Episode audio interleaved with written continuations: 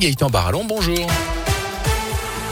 Bonjour Jérôme, bonjour à tous. Et à la une, Halloween joue les prolongations à Lorette. On vous en a parlé sur Radio Scoop. La nuit du 31 octobre au 1er novembre a été bien agitée dans cette commune du Gier. Des vitres de la salle municipale Jean Rostand et de l'hôtel de ville ont été détruites. Des dégradations commises en plein Halloween donc. Mais depuis cette soirée, le climat ne s'est pas vraiment apaisé le lendemain.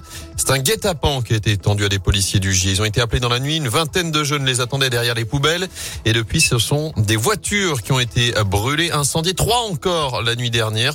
Situation qui alerte les élus d'opposition. Parmi eux, Julien Lequeux qui tire à la sonnette d'alarme. Les incidents qui ont eu lieu ces dernières nuits sont tout à fait inacceptables, hein, car on s'en prend au symbole de la République, mais aussi au Lorétois, puisqu'il y a eu des incendies de véhicules. Moi, je comprends pas que le maire n'ait pas réagi sur ces incidents qui touchent quand même son hôtel de ville et sa commune. Aujourd'hui, on n'a aucune réaction du maire de Lorette. Et c'est pourquoi aujourd'hui, il est vraiment important de réfléchir à une nouvelle politique sécuritaire. On voit bien que celle de Gérard Tardy est un échec. Le fait de communiquer sur des panneaux lumineux pour dire euh, pas de bruit après 22 heures est largement insuffisant. Et puis il faut aussi euh, cesser d'employer les agents de la police municipale sur des missions annexes comme la surveillance de la baignade. Voilà, il y a quand même des questions qui se posent. Ouais, le police, euh, pardon. Notez que on a contacté le maire de Lorette, Gérard Tardy, n'a pas souhaité répondre à nos questions sur le sujet.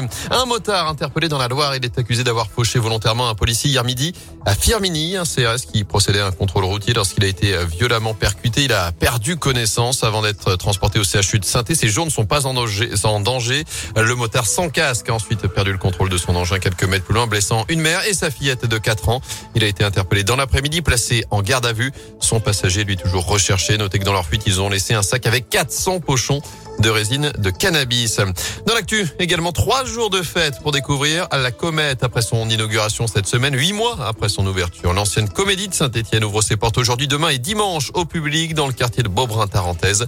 Au programme notamment ateliers, concerts, spectacles, expos et ballets sur ce site chargé désormais de promouvoir l'émergence culturelle.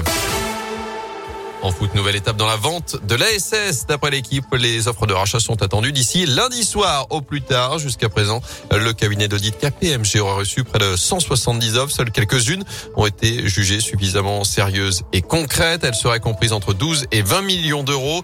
Notez côté terrain que l'AS Saint-Etienne affrontera le Clermont Foot ce dimanche après-midi à 15h. Les supporters des Verts ont d'ailleurs prévu de manifester à 13h30 devant le Zénith dimanche après-midi pour manifester leur colère face à la situation actuelle.